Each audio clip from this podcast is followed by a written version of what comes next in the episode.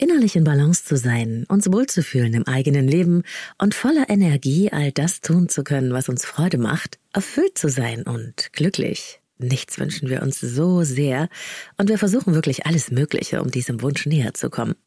Da wir ja in einem der reichsten Länder der Welt leben, haben wir auch ziemlich alle Möglichkeiten und Freiheiten, uns auszuprobieren.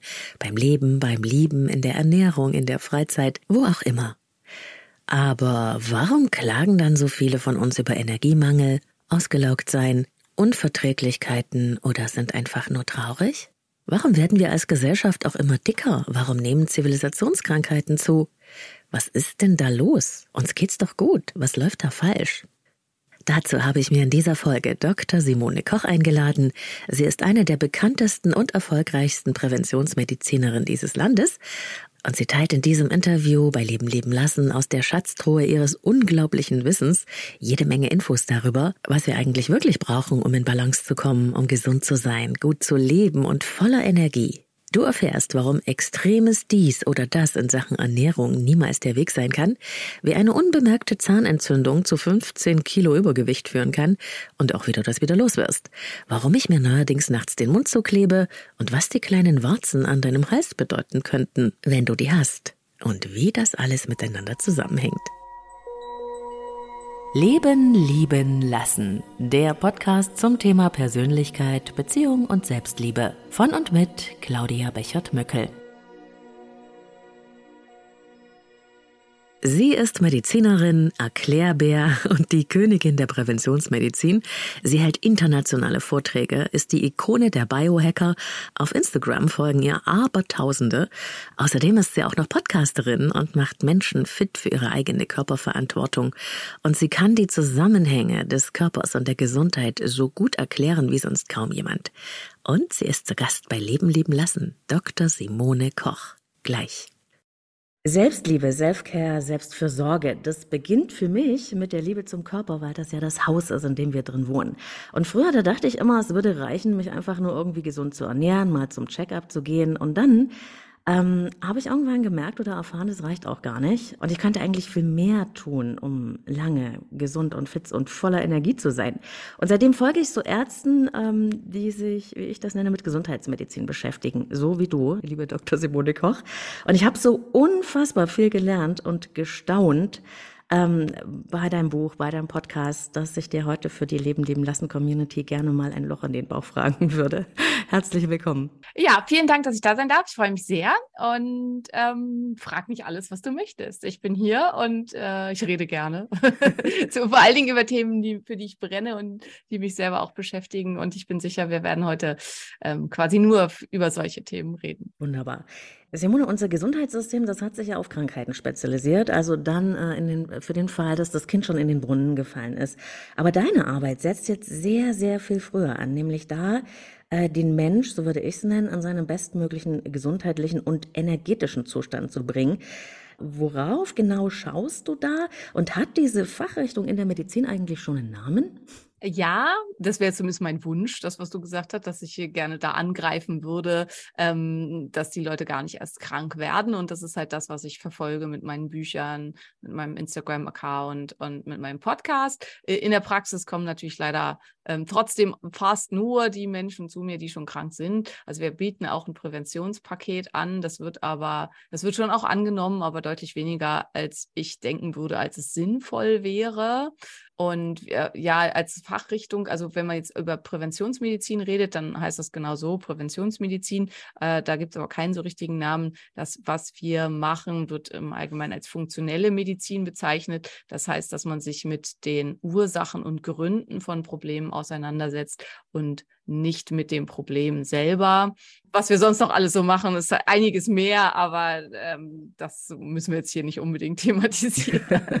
also es geht erstmal darum, den Körper so in so eine innere Balance zu bringen oder in eine Balance zurückzubringen. Ist es das? Genau, Homöostase ist das ja, äh, ich sag mal auf schlau, ähm, was genau das ist, was du gesagt hast, also dass man eine Balance erzeugt. Und in unserem Körper ist eben alles Balance. Und der Mensch neigt dazu, dass wir, wir wollen ganz viele Dinge schwarz oder weiß Schwarz-Weiß sehen. Fett ist böse oder Fett ist gut. Äh, Proteine sind böse oder Proteine sind gut. Und tatsächlich ist aber das, was unser Körper anstrebt und was er braucht, um gesund zu sein, ist Balance. Und das ist halt ähm, das, was ich unterrichten möchte, was ich möchte, dass es immer mehr auch in den Vordergrund dessen rückt, womit Menschen sich beschäftigen, dass es um den goldenen Weg der Mitte geht, wie Buddha das ja schon mhm. gesagt hat, und nicht um irgendwelche Extreme. Und dass nur, wenn wir das hinbekommen, wir uns wirklich wohl fühlen und dass dann unser Körper auch eine relativ hohe Resilienz gegenüber Stressfaktoren und Triggern von außen oder auch von innen hat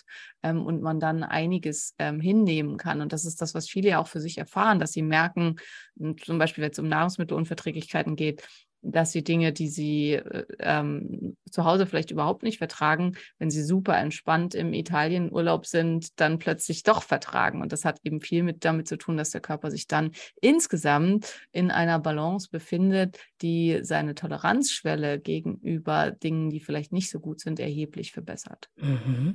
Und das ist ja auch, was man ähm, in deinem Podcast ähm, auf Instagram oder in den Büchern so gut äh, von dir lernen kann, was ich so faszinierend finde, dass das nämlich alles miteinander zusammenhängt. Ne? Genau, ja. Also das ist halt auch das, was mich so fasziniert an dem ganzen Thema. Ich weiß noch, als ich das erste Mal Biochemie gelernt habe, also für die Prüfung, ja, für, für die, für die Biochemieprüfung. Ich habe in Greifswald studiert. In Greifswald war Biochemie ein wahnsinnig schweres Fach. Ähm, also wurde extrem ausgesiebt, was auch daran lag, dass die Uni für die Klinik gar nicht so viel Kapazität hatte. Aber egal, das ist ein anderes Thema. Ähm, auf jeden Fall habe ich dann halt angefangen, Biochemie zu lernen und am Anfang, wie jeder Medizinstudent, habe ich gedacht, oh Gott, und das ist ja so langweilig und blöd und keine Ahnung.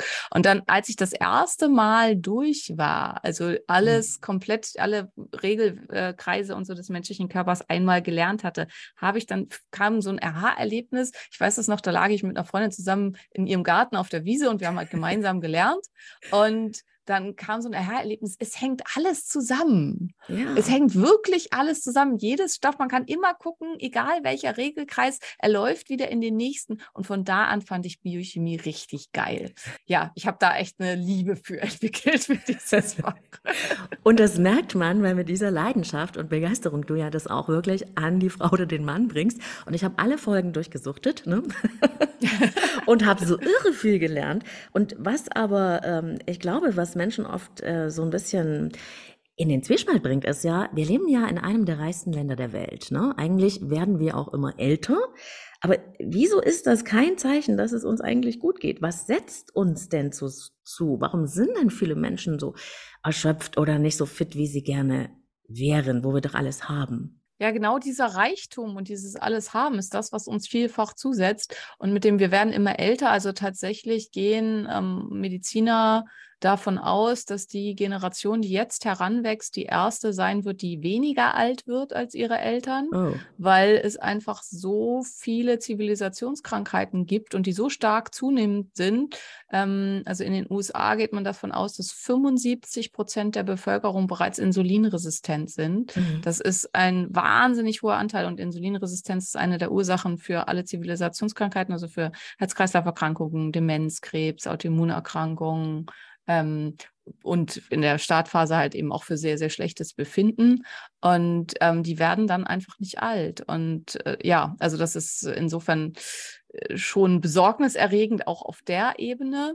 Und was halt alles damit reinspielt, sind ganz viele Dinge in unserer modernen Welt. Also künstliches Licht zum Beispiel hat mhm. wahnsinnig mhm. großen Einfluss auf uns. Die Einführung der LED ist wenige Jahre her und hat aber ähm, biochemisch in unserem Gehirn, in unserem Körper unglaublich viel verändert. Und die wenigsten wissen das. Und also man muss sagen, viele Hersteller haben schon nachgezogen, ne? selbst ähm, Apple und viele Fernsehanbieter und so haben mhm. jetzt ähm, Night Mode, das halt äh, in der Nacht sich die Farbtönung verändert und so weiter. Während das halt noch, als ich das erste Mal drüber geschrieben habe, irgendwie 2011 oder so, wurde ich noch angefeindet von wegen Aluhut-Fraktion und ja. was das für ein Schwachsinn wäre. Und inzwischen hat Apple Night Shift in seinem Telefon und ähm, man weiß inzwischen halt absolut, also das wusste man damals auch schon, aber die äh, Allgemeinheit wusste es eben nicht, dass es halt überhaupt nichts mit Aluhut und Wuhu und äh, Schwurbelkram zu tun hat, sondern dass es halt einfach Fakt ist, dass Licht einen ganz großen Einfluss auf unsere hormonelle mhm. Lage, auf unseren Biorhythmus, auf die Entzündungslage in unserem Körper und unser Wohlbefinden hat.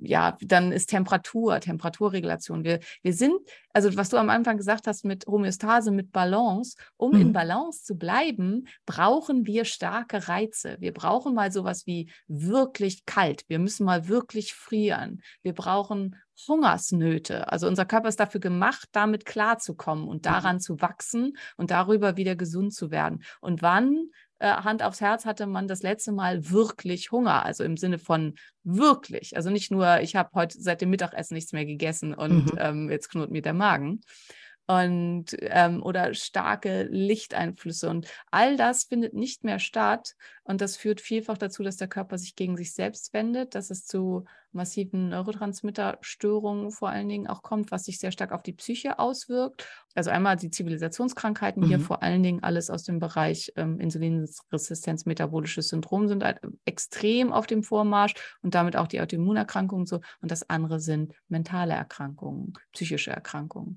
Und es wird eben davon ausgegangen, also das ist jetzt schon so, dass die ähm, Krankschreibungen, die häufigsten Krankschreibungen und längsten Krankschreibungen mit dem größten wirtschaftlichen Verlust ähm, sind die aufgrund mentaler Erkrankungen. Wird halt immer mehr zunehmen. Ja, und da können wir jetzt halt noch so weitergehen. Schlaf spielt eine ganz, ganz genau. große Rolle. Wir schlafen alle nicht mehr vernünftig. Äh, schlafen kann man, wenn man tot ist. Ähm, wir ernähren uns ganz, ganz furchtbar. Also äh, alles wird halt nur noch fertig gekauft und nicht mehr selber zubereitet. Ähm, frisch, saisonal, regional ist für viele komisch. Ich habe so ein Hobby, dass ich immer gucke, was andere Leute in ihren Einkaufswagen tun mhm. und aufs Band packen. Und da denke ich halt ganz oft, wenn so eine Großfamilie da ans Band geht mit 20 Packungen weißem Toastbrot, äh, 10 Packungen Hackfleisch und äh, fünf Netzen Pepsi, dann denke ich halt auch, ja, okay, dann weiß man halt auch, wovon es kommt. Ne? Also was da mit hintersteht. Und wenn ich halt gucke, was ich so an Gemüse konsumiere und wir an Gemüse konsumieren im Vergleich zu meinen Eltern, mhm. die sich wirklich schon sehr bemühen, ist das halt schon allein ein Riesenunterschied. Also der größte Anteil, nämlich etwa 75 bis 80 Prozent unserer Nahrung halt nach Möglichkeit pflanzenbasiert sein sollte und wirklich aus Gemüse. Und pflanzenbasiert heißt halt Pflanzen. Getreide gehört in dem Sinne nicht zu, also Gemüse nicht zu den Pflanzen. Und das mhm. ist halt auch oft, was im Veganismus dann falsch verstanden wird. Wenn ich halt morgens ein Croissant und mittags ein Bagel mit Belag und abends Nudeln mit Soße esse, das ist auch ist keine pflanzenbasierte Ernährung. Und ähm, ja, also auch nicht, wenn sie vegan oder vegetarisch ist, genau. genau, und auch nicht, da das so, wie man schon hören kann, so eine riesige Schatzkiste ist, die du da ausbreitest, will ich nur zwei, drei Sachen rausgreifen, die, glaube ich, auch äh, nicht nur für mich, sondern für die Hörer ganz interessant sind. Das eine ist gesundes Gewicht und Abnehmen, weil das damit hat, glaube ich, jeder schon mal zu tun gehabt in seinem Leben. Stille Entzündungen und die schon von dir genannte Insulinresistenz. Wie hängt denn das zusammen, diese Dinge? Wie fangen wir da an? Also äh, zum einen Insulinresistenz und stille Entzündung hängt ganz, ganz stark zusammen. Stille Entzündung macht insulinresistent. Insulinresistenz führt dann oft dazu, aufgrund von ganz vielen komplexen Wegen, dass man an Gewicht zunimmt. Und Übergewicht führt dann wiederum zu stiller Entzündung und zu Insulinresistenz. Das heißt, wir haben einen klassischen Circulus viciosus, also einen verhängnisvollen Kreislauf oder auch Teufelskreis. Und das ist dann auch, wenn ich dann an einer Stelle das Problem behebe, also wenn ich halt ursprünglich insulinresistent geworden bin, weil ich einen chronischen Zahnherd hatte. Also sagen wir mal, ich habe mhm. einen entzündeten Weisheitszahn und der ähm, in meinen Kiefer einwächst statt äh, nach draußen und der irgendwie permanent Probleme in meinem Körper verursacht. Und ich habe zwar oft Kopfschmerzen, aber ich weiß nicht so richtig, woran das liegt. Und äh, ich laufe damit jahrelang rum und mein Körper ist deswegen halt immer so ein bisschen entzündet. Dann kann das eine Insulinresistenz verursachen und die kann halt dazu führen, dass ich 10, 15 Kilo zunehme oder vielleicht sogar mehr und dass ich dann, dass ich dadurch aufgrund der ähm, starken Gewichtszunahme und der biochemischen Vorgänge, die damit vorgehen, die Insulinresistenz stark verstärkt und es zu immer mehr chronisch stille Entzündung kommt. Und selbst wenn ich dann diesen Zahn entferne, und das halt auch ordentlich mache, habe ich halt jetzt eine sich verfestigte Insulinresistenz. Und bei Insulinresistenz ist das Problem, desto länger, also die ist wie Rost, mhm. desto länger die da war, desto schwerer kriegt man die weg. Und dann bringt es halt nichts, wenn ich den ursprünglichen äh, Verursacher entfernt habe. Das Problem bleibt bestehen. Und ähm, dann muss ich halt von vielen anderen Wegen daran, um das Ganze wieder aufzulösen.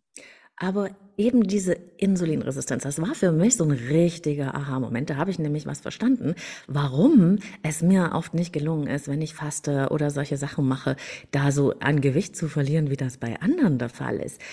Kannst du das bitte nochmal erklären, dass die Insulinresistenz eben nicht das ist, was äh, festgestellt wird, wenn der Arzt guckt, ob ich Diabetes habe, sondern was ist das? Was hat es auf sich mit dieser Insulinresistenz? Ja, Insulinresistenz gibt es an ganz, ganz unterschiedlichen Stellen. Das ist halt auch ganz, ganz wichtig. Ähm, alle sind immer ganz wild auf Diagnosen und ohne Diagnose mhm. will niemand was tun. Das ist was, was ich persönlich überhaupt nicht verstehe. Wenn es mir schlecht geht, dann kann ich doch auch anfangen, was zu tun, auch wenn ich das nicht schwarz auf weiß habe. Aber für ganz viele ist, solange ich das nicht schwarz auf weiß habe, reicht der ähm, Trigger nicht aus, um mich dann damit zu beschäftigen. Aber das ist nun mal so und das ist dann auch okay.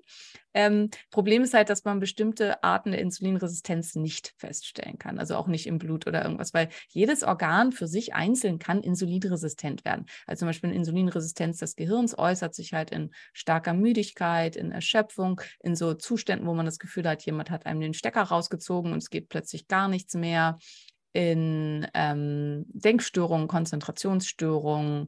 Das alles kann eine Insulinresistenz des Gehirns sein. Und ganz, ganz oft ähm, wenn Menschen diese Symptome haben, ist es eben eine Insulinresistenz des Gehirns. Es gibt eine reine Insulinresistenz des Ohrs. Dann hat man bei Belastungen rauscht es, also dann hört man nur noch Rauschen und man hat zum Teil einen Gehörverlust ähm, bei starken Belastungen oder bei sehr stressigen Situationen. Es gibt äh, eben die reine Insulinresistenz der Eierstöcke oder auch der Hoden, was sich bei Frauen dann als ähm, PCOS oder als eine Hyperandrogenemie äußert. Und äh, das ist oft, weil ich, mir auch oft geschrieben wird, ja, ich habe ein PCOS, ich habe all die Symptome nach den Rotterdam-Kriterien, aber mein Arzt hat geguckt, eine Insulinresistenz im Blut feststellbar habe ich nicht. Und dann kann man halt nur sagen, herzlichen Glückwunsch, dann bist du halt noch relativ früh und kannst das sehr gut bekämpfen. Mhm. Dann hat nur dein Eierstock bis jetzt eine Insulinresistenz. Wenn ein Organ betroffen ist, dann breitet sich das meistens aus und am Ende ist es halt eben der ganze Körper. Die Insulinresistenz geht dem Diabetes oder überhaupt Blutzucker Blutzuckerschwankungen, mhm. also gar nicht dem Diabetes, sondern Blutzuckerschwankungen, dass man es am Blutzucker feststellen kann, in etwa 10 bis 15 Jahre voraus. Warum ist denn die so böse? Ich weiß, du bist den ganzen Tag damit beschäftigt. Ne? Für dich ist das so klar wie Kloßbrühe, aber ich glaube eben für die Menschen nicht. Ich musste das wirklich auch erst verstehen und ich habe einen medizinischen Background. Also was macht denn diese Insulinresistenz? Die, das Insulin ist ja dafür zuständig, dass das mit dem Zucker gut in unseren Zellen funktioniert, dass die versorgt sind. Und was macht diese Insulinresistenz in unseren Zellen? Ähm, in, die, in unseren Zellen sorgt die dafür, dass Zucker nicht in die Zelle hinein kann und dort nicht verarbeitet wird und das dann eben nicht ausreichend Energie zur Verfügung stellt und das führt äh, steht und das führt dann auf lange Sicht dazu, dass im Prinzip nichts vernünftig funktioniert. Also das ist halt also einer vieler Punkte. Insulin hat viele Wirkungen in unserem Körper. Die größte und wichtigste ist eben die Energieproduktion. Mhm. Aber es gibt halt auch viele andere Dinge, für die Insulin zuständig ist. Also Insulin sorgt auch mit für ähm, anabole Wirkung. Also es ist ein ganz, ganz stark anaboles Hormon und ähm, sorgt darüber dafür, dass Muskeln aufgebaut werden mhm. können. Mhm. Und das alles kann nicht sauber funktionieren, wenn kein Insulin da ist. Und dann ist halt eben, also das Wichtigste ist eigentlich die Energieversorgung. Ähm, mhm. Und wenn die Leber insulinresistent ist, dann kann zum Beispiel kein, also können keine Ketonkörper gebildet werden, also die werden dann nicht gebildet. Es äh, findet keine äh, Zuckerausschüttung aus der Leber, also aus der ähm, keine mhm. Glykogenolyse, also das Glykogen aus der Leber freigesetzt wird, das findet nicht statt. Das macht dann, dass man keine Energie zur Verfügung hat, wenn man sie braucht. Und das führt dann eben dazu, weil der Körper kriegt dann ja nichts aus sich selbst. Also ja. er kann nicht zugreifen auf das, äh, ähm, was er selber haben will. Und dadurch, das führt dann zu einem ganz, ganz starken sogenannten Brain Pull. Also das Gehirn sagt, Hunger, Hunger, Hunger, rette mich, mhm. ich sterbe. Und das ist dann halt wirklich auch ein Gefühl von, ähm, von Sterben. Also ich, das ist auch, was mir oft berichtet wird, dass Menschen mir halt sagen, ich kann nicht nicht essen, ähm, weil ich mit sicher, dann werde ich ohnmächtig und sterbe im schlimmsten Fall. Ja. Und da drüber hinwegzukommen, ist für viele halt ganz, ganz, ganz, ganz schwierig. Also ich war jetzt einmal so ganz kurz zusammengefasst, was halt äh, alles da eine Rolle spielen kann. Also es gibt ganz, ganz vieles anderes mehr noch. Aber das ist halt was, was viele betrifft. Und was, äh, also laienhaft ausgesprochen, habe ich das jetzt richtig verstanden, äh, Simone, dass wenn ich so eine Insulinresistenz habe, zum Beispiel der Leber, dann kann ich, habe ich Hunger und esse Dinge und, und habe auch eigentlich genug Zucker im Blut, aber wenn ich Pech habe, kommt gar nicht das in meinen Zellen an und die fühlen sich irgendwie leer und haben noch mehr Hunger? Exakt, ganz genau. Ja. Ist das der Grund, warum man dann so das Gefühl hat, immer muss ich irgendwas essen? Ich habe irgendwie Heißhungerattacken oder sowas. Hängt das damit zusammen? Ja, absolut. Also das ist ähm, einer von, also es spielen noch ganz viele andere Sachen da auch mit eine Rolle, aber ähm, das spielt halt eine ganz, ganz, ganz, ganz große Rolle in dem ganzen Zusammenhang. Warum weiß das meine Ärztin nicht? Warum hat einem das niemand beigebracht, wenn das doch so wichtig ist und du sagst, das ist weltweit auf dem Vormarsch und verkürzt dann irgendwann auch unser Leben? Das macht ja auch dick, ne? Ja, also was halt äh, für viele immer, das ist, ähm, ich musste auch immer so ein bisschen eine Lanze für die Ärzte brechen. Ich finde das ganz, ganz, also dieses Ärzte-Bashing finde ich ganz, ganz, ganz schlimm, weil das Studium der Medizin ist super schwer und anstrengend. Also mhm. äh, das muss man halt erstmal gemacht haben und halt dieses immer, mein Arzt ist schuld, mein Arzt ist doof und so finde ich halt. Nein, das wollte ich nicht schwierig. sagen. Ich will nee, nee, wissen, weiß warum ich, dass weiß. du das nicht sagen wolltest, aber es ist halt bei ganz, ganz vielen so. Ähm, die Forschung zum Thema Insulin und Leptin und so weiter sind ganz, ganz neu. Mhm. Und Leptin wurde erst in den 90er Jahren überhaupt gefunden. Und man sagt halt, also ich denke, inzwischen ist es besser, aber man sagt halt, es dauert 20 Jahre, bis neue wissenschaftliche Ergebnisse Eingang in die Lehrbücher mhm. finden die Mediziner veraltern ja auch. Also das ist halt ja. auch ein echtes Problem. Also die niedergelassene Medizin ist total überaltert, weil der Beruf des niedergelassenen Arztes zunehmend unattraktiv ist insofern ist es halt eben leider so, dass viele das einfach nie gelernt haben. Und das ist einfach das Problem. Also man muss sich da eben selbstständig mit beschäftigen und selbstständig gucken. Und ähm, das tun viele halt eben nicht. Und, ja, was auch das Thema Eigenverantwortung so mit sich bringt. Ne? Das ist ja auch Teil in meiner Arbeit, äh, Leute dazu zu animieren oder zu befähigen, auch in die Eigenverantwortung zu gehen. Ne? Das ist ja auch was, was dir sehr am Herzen liegt. Absolut, ja, total. Und da auch, und aber auch, ich finde, zur Eigenverantwortung gehört dann halt auch dazu, sich nicht zu ärgern, dass mein kleiner armer ähm, Hausarzt Hausarzt äh, auf dem Dorf nicht weiß, was Insulinresistenz ist und nicht weiß, wie man das behandeln soll, wo ich ja denke, das ist auch nicht seine Aufgabe, sondern sich dann halt jemanden zu suchen, der sich damit auskennt und der das äh, behandeln kann und der mir damit hilft. Inzwischen, also in der heutigen Zeit, fast jeder ist irgendwie bereit, sich irgendein Coaching zu suchen und das dann auch gerne online und auch gerne für viel, viel Geld. Ja. Aber das mit einem Arzt zu tun, das stößt immer noch auf unglaublichen Widerstand. Und das ist was, wo ich auch ganz ehrlich sagen muss, zunehmend, äh, ich verstehe es nicht und es macht mich auch sehr wütend.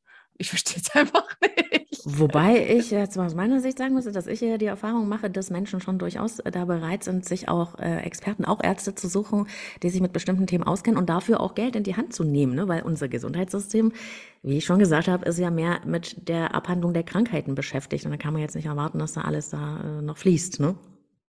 Ja, so ein bisschen klar, aber es ist halt immer noch so, dass halt viele sagen, ja, aber ich zahle doch schon jeden Monat, weiß nicht, 100, 200, 300, 400, 500, bei mir sind 700 Euro für meine Krankenversicherung. Ähm, dann erwarte ich auch, dass die das bezahlen. Das tun die halt eben in ganz vielen Fällen leider nicht. Und nee. ich glaube, dass das ist halt was ist, was damit hintersteht. Und dann ist halt auch ein welchem Bereich, also ist man halt bereit, da auch, ist halt einfach, wofür halt immer äh, Anfeindungen kommen, sind, äh, was es kostet und dass es überhaupt was kostet und was es kostet. Ja, es ist diese traditionelle Verhaftung, dass es eben eine selbst, äh, dass das von der Kasse übernommen wird. Aber damit sind wir gleich beim nächsten Punkt, der mich sehr interessiert, nämlich das äh, Blutbild. Ne? Auch äh, so etwas, das ich schon vorher, weil ich auch anderen Ärzten der Folge verstanden hatte, was aber auch ein Aha-Effekt für mich war, dieses äh, große oder kleine Blutbild, was ich da so beim Arzt kriege. Ne?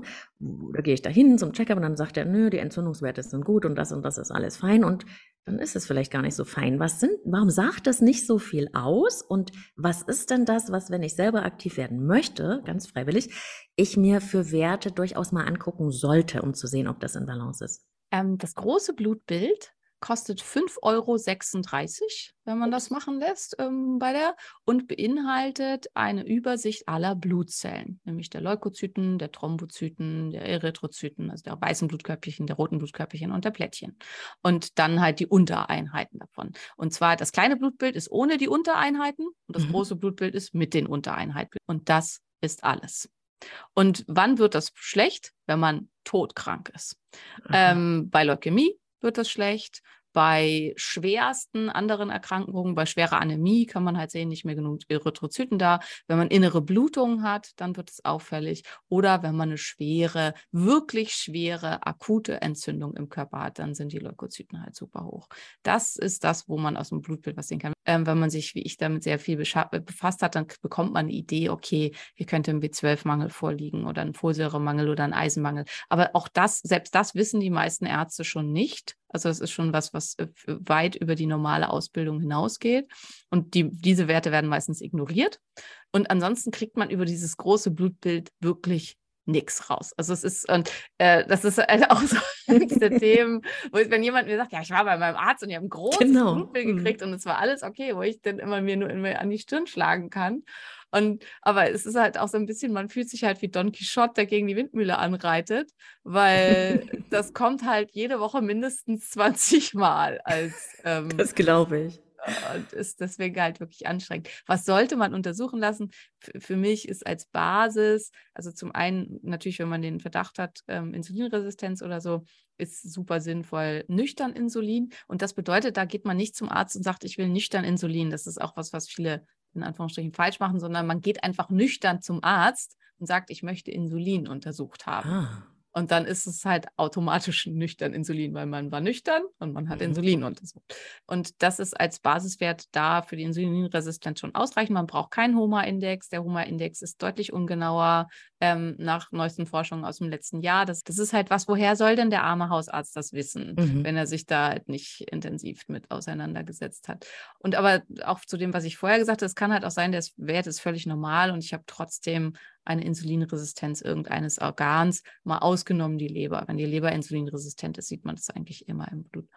Und dann würde ich halt immer untersuchen Mineralstoffe, ähm, Aminosäuren und Fettsäuren, weil man dann eine Basis über die ähm, Nährstoffversorgung des Körpers hat und darüber schon viel bekommt, weil das ist halt einfach auch so. Und dann würde ich noch nach B-Vitaminen gucken und da im Wesentlichen erstmal B6, B3, und B12, weil B-Vitamine sind äh, sehr teuer in der Untersuchung. Mhm. Man kann da natürlich in die Vollen gehen und die alle untersuchen, aber wenn man alle B-Vitamine macht, dann ist man halt auch schon 200 Euro los nur für die B-Vitamine. Mhm. Ähm, die anderen Profile kosten alle so um die 60 Euro. Ähm, Labormedizin hat eine Preisbindung, sag ich mal, wie bei Büchern. Deswegen ist das mhm. ähm, überall ungefähr gleich, wenn ich das ähm, bei einem Arzt mache. Also das ist so das, was, ähm, was ich als Basis machen würde. Weil wenn mir bestimmte, also wenn mir die Bausteine fehlen, das ist halt, dann kann mhm. ich die tollste Anleitung haben, dann wird daraus kein Lego-Haus.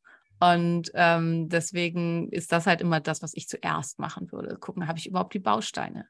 Weil was nützt mir das, wenn ich halt rauskriege, ja, ich habe die und die Erkrankung und das und das ist halt da stoffwechselmäßig nicht in Ordnung, wenn der Körper überhaupt keine Chance hat, selber in die Heilung zu gehen, weil ihm die wesentlichen Ausgangsstoffe fehlen. Und zum Beispiel die B-Vitamine sind so ziemlich in jedem Stoffwechselprozess des menschlichen Körpers beteiligt. Und wenn die fehlen, dann kann ich machen, was ich will, dann wird das halt keinen Erfolg zeigen. Und dann kann ich halt auch ähm, ja, also deswegen, das spielt immer alles, es greift alles ganz, ganz stark ineinander. Mhm. Ähm, deswegen ist auch das Erste, was wir immer machen, wenn jemand sagt, okay, ich kann jetzt nicht, wer weiß, was in Diagnostik investieren, dass wir als erstes halt gucken, wie ist die Nährstoffversorgung und die alle auffüllen. Und wenn das fertig ist, dann kann man halt damit weiter tun. Okay, also das heißt Magnesium, Kalium oder was, was gibt es da? Das sind die Mineralstoffe. Eisen. Das also sind Magnesium, die Mineralstoffe, Kalium, genau. Also Mineralstoffe.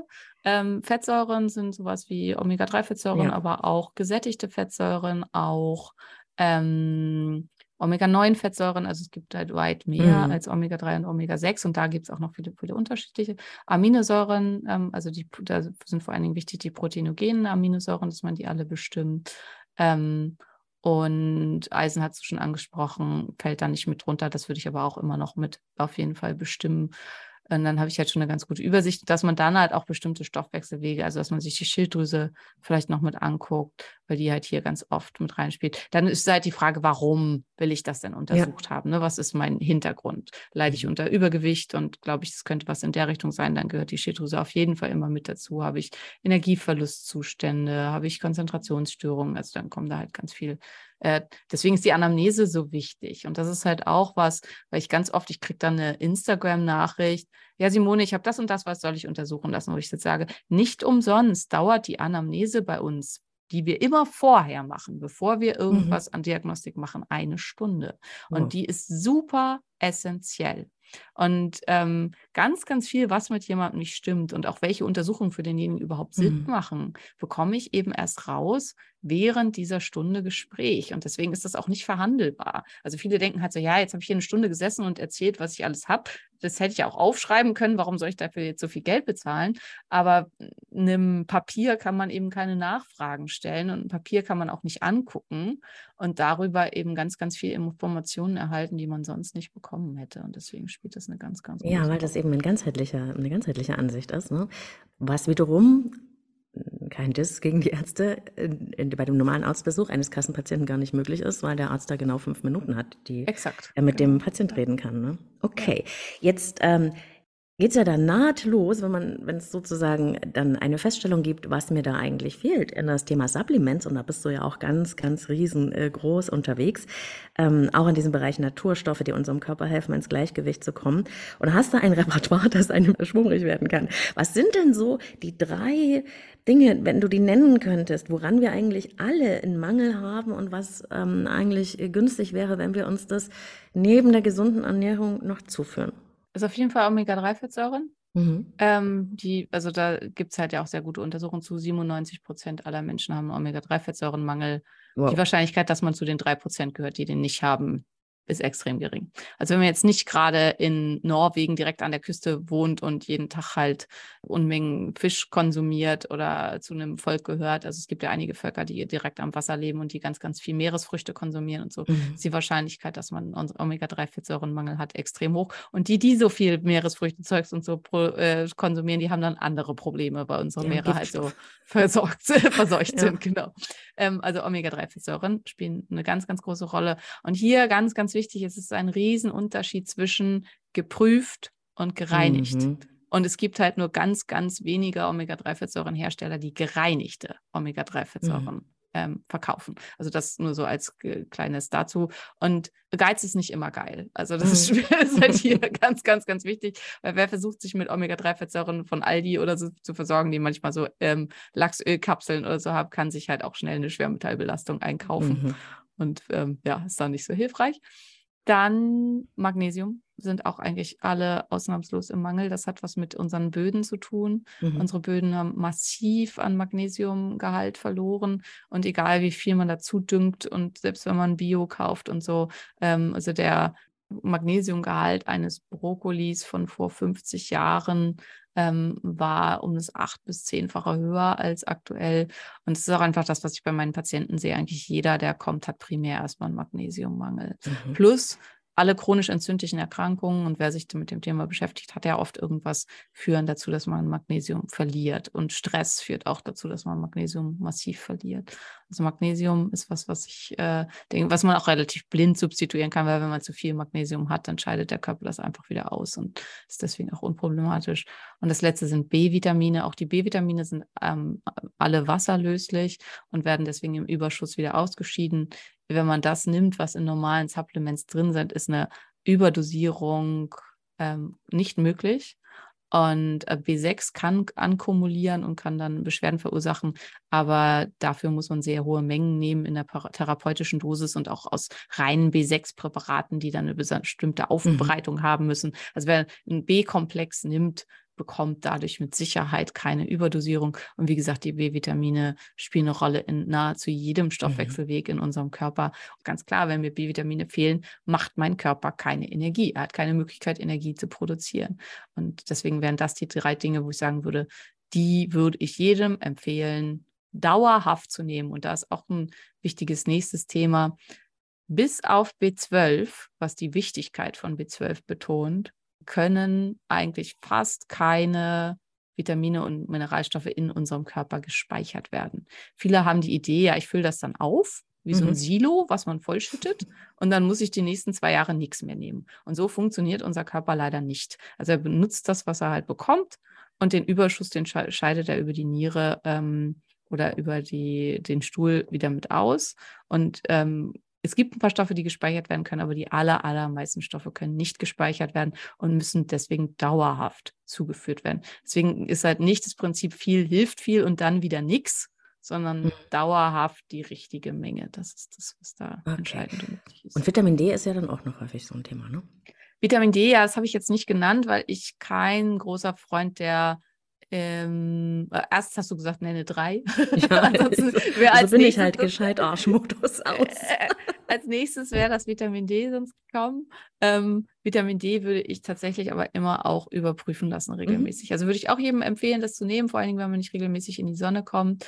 Aber ähm, würde ich nicht blind nehmen, weil Vitamin D im starken Überschuss halt dann eben doch auch Probleme verursachen kann. Und deswegen finde ich es wichtig, dass man da regelmäßige Kontrollen macht. Genau, gibt es ja auch ganz tolle Tests zum Selbstpieksen. Ja. Genau. Ähm, aber ich will mal noch anfügen, ähm, in deinem Podcast, auch in deinem Buch, ganz tolle Pflanzenstoffe, die du da empfiehlst. Und da habe ich so ein bisschen mit experimentiert, besonders mit so Pflanzenstoffen, die du genannt hast, die die stillen Entzündungen runterregeln. Und ich muss tatsächlich an dieser Stelle mal sagen, seitdem ne, habe ich weniger so Heißhunger. Also es ist total erstaunlich. Fantastisch. Ja, ja und ich bin total äh, amused darüber, weil ich dachte, also das habe ich noch nie auf diese Weise so natürlich runterregeln können. Wunderbar. Cool, also ja. danke dafür. Ähm, was kann ich denn sonst noch tun, liebe ähm, Dr. Simone Koch? So kleine Schritte, um meinem Körper zu helfen, in seine Energie zu kommen. Ich sag mal nur so ein paar Stichpunkte.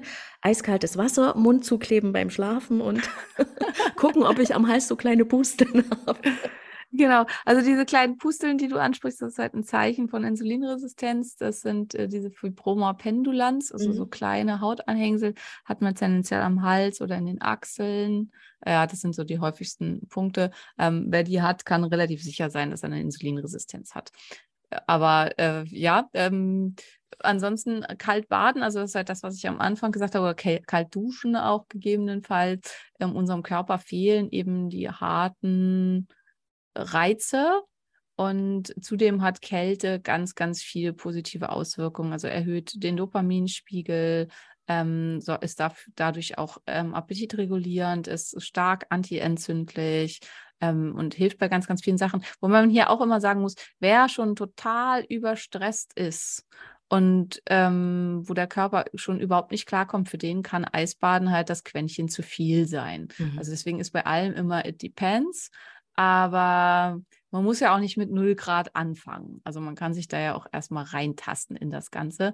Und 20 Grad, was wenn man lange genug drin bleibt, auch schon kalt ist, ähm, das ist für, das ist grundsätzlich okay. Also das geht halt immer ähm, ja, Schlaf im Mund zu kleben. Ähm, da ist gerade unsere aktuelle Podcast-Folge, die heute rausgekommen ist, die geht unter anderem darum, ähm, hier geht es halt um Nasen- und Mundatmung. Und ähm, Mundatmung hat ganz, ganz viele Nachteile. Physiologisch sollten wir immer durch die Nase atmen. Leider ist halt, äh, gerade wenn wir jetzt über das Thema Übergewicht reden, ist halt das Problem, dass ähm, durch Übergewicht äh, sich auch, also bildet sich auch Fettgewebe im Rachenbereich und dadurch sinkt das Rachendach ab, was dazu führt, dass nachts die Atemwege zufallen und dass man dann keine Luft mehr bekommt durch die Nase und dass dann eben durch den Mund geatmet wird.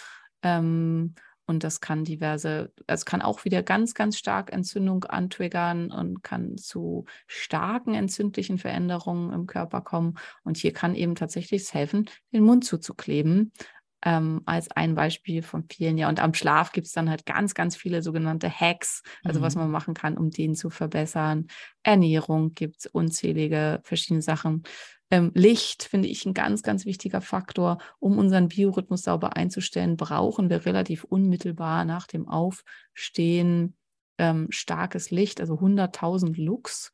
Mhm. Ähm, die hat man, wenn man in die Sonne guckt, also nicht direkt bitte, aber ähm, also wenn da halt äh, halbwegs Sonne ist, hat man die innerhalb von einer Minute. Aber wenn man sich drinnen aufhält, dann dauert das sehr, sehr lange, bis man auf die Menge kommt. Und da kann es halt dann hilfreich sein, sich eine Lampe zu besorgen, ähm, die halt eben eine hohe Luxanzahl hat und am besten sogar auch noch UV-Licht, weil unsere Augenrezeptoren haben auch Rezeptoren für UV-Licht und registrieren dann halt, jetzt ist Tag, und dass man zur Nacht hin versucht, blaues Licht zu meiden und zum Beispiel eine Blaublockerbrille mhm. trägt. Mhm. Ähm, ja, das sind so ganz viele Sachen, die da oben drauf kommen. Giftstoffe meiden, Das ist was, was ganz vielen ganz, ganz schwer fällt. Also vor allen Dingen, wenn ich, äh, und zu Giftstoffen gehört nämlich auch Koffein. Mhm. Und ähm, das ist halt, finde ich auch immer faszinierend, wenn wir über Histamin reden und so. Das ist halt äh, immer gerade aktuell Thema bei mir bei Instagram. Und dann ist halt, alle wollen die Wunderpille haben. Und äh, es sind äh, auch viele bereit, echt ernährungsmäßig große Einschränkungen auf sich zu nehmen. Aber wenn man ihnen ihren Kaffee wegnehmen will, dann gehen sie auf die Barrikaden. Und ähm, das ist halt auch, also Alkohol, Nikotin, Koffein sind im Prinzip alles Stoffe. Wenn ich super resilient und super gesund bin, dann darf ich das mal machen. Aber solange es mir nicht gut geht und ich ähm, krank in irgendeiner Weise bin oder was habe, wo ich das, was gravierend dran äh, äh, verändern möchte, sind die im Prinzip nicht verhandelbar und sollten halt wirklich komplett weggelassen werden. Mhm. Und ähm, ja, ist für viele einfach sehr, sehr schwer. Auf jeden Fall, das merke ich auch.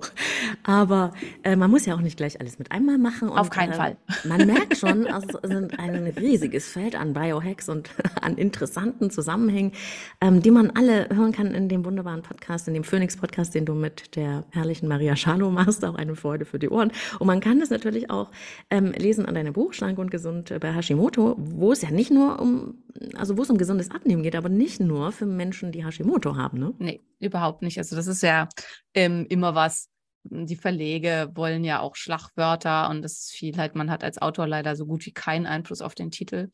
Ähm, und hier war eben das Schlagwort Hashimoto, was da unbedingt rein sollte. Das Buch ist geeignet für jeden, der abnehmen möchte. Und ich glaube, für viele sind viele erhebliche Aha-Effekte drin, was das Thema Abnehmen angeht. Also ähm, es, ich bin davon ab, nicht stolz auf Dinge zu sein, die ich gemacht habe. Also ich bin auf dieses Buch ziemlich stolz, weil ich sehr mhm. viel, sehr, sehr neue Sachen recherchiert habe und Sachen, die ich halt auch noch nirgendwo anders gelesen habe in der Form und zusammengeführt hat. Ja, und für diese antientzündlichen Geschichten wäre dann eher das Anti-Entzündungsprogramm. Das ist halt auch, das heißt, das vier Wochen Anti-Entzündungsprogramm, eigentlich müsste es das ein Jahres Anti-Entzündungsprogramm oder so heißen, weil wie du schon gesagt hast, wenn man das alles auf einmal machen will, ist man wahrscheinlich völlig überfordert, gibt nach drei Tagen auf und sagt Scheißbuch und schmeißt es in die Ecke.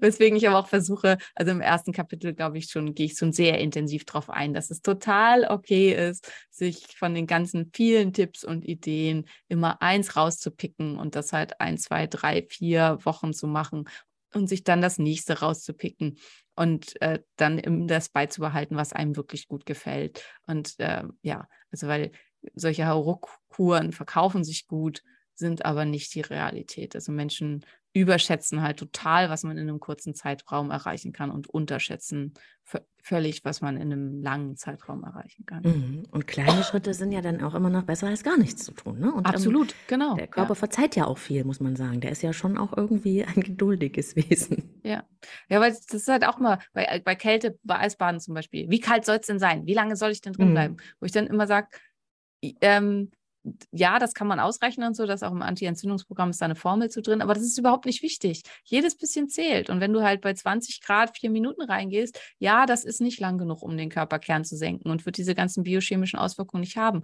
Aber es ist ein Anfang. Mhm. Und es ist halt was, und dann reicht vielleicht für dich dieses Gefühl, ich habe es geschafft, ich habe es gemacht. und das hat halt vielleicht schon einen riesen Einfluss auf ganz viele andere Dinge. Und halt auch Myokine, das sind so Stoffe, die vom Muskel ausgeschüttet werden, die antientzündlich sind und super hilfreich sind. Das ist halt was, was ich ganz äh, da auch versuche immer zu betonen. Jede Bewegung hilft. Jedes kleine bisschen. Und wenn man halt anfängt mit 30 Sekunden am Tag, ist das mhm. besser als nichts.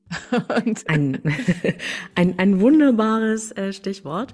Alle die tollen Sachen, die du machst, Instagram, ähm, Buch, ähm, Podcast, verlinke ich natürlich in den Show Notes.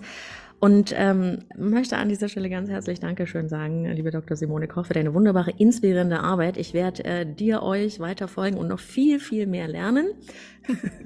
Viele Grüße auch an Maria Dank. Schalo, wirklich ganz von Herzen, deiner Podcast-Partnerin und alles, alles Gute.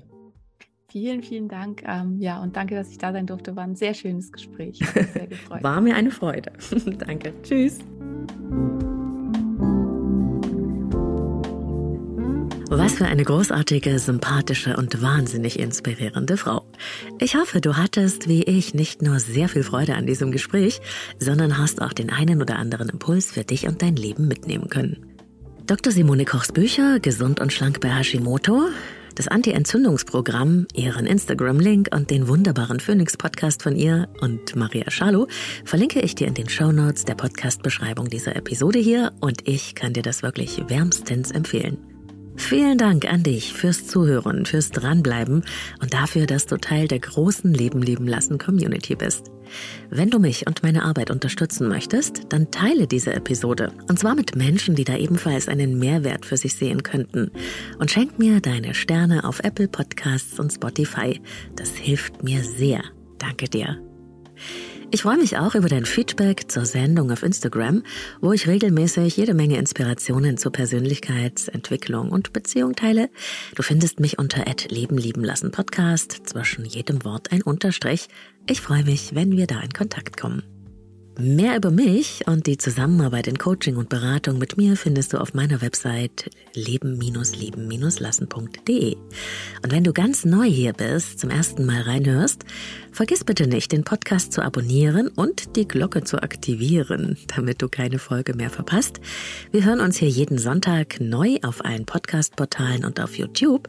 Und auch zwischendurch gibt's immer wieder Bonus-Content bei Leben leben lassen, deinem Selbstcoaching-Podcast mit Herz und Verstand. Ich bin Claudia, Persönlichkeits- und Beziehungscoach. Ich unterstütze Menschen dabei, sich selbst und andere besser zu verstehen und gelingende Beziehungen zu führen. Und das wünsche ich dir von ganzem Herzen. Liebe Grüße und bis bald, wo und wann auch immer du mich hörst. Deine Claudia.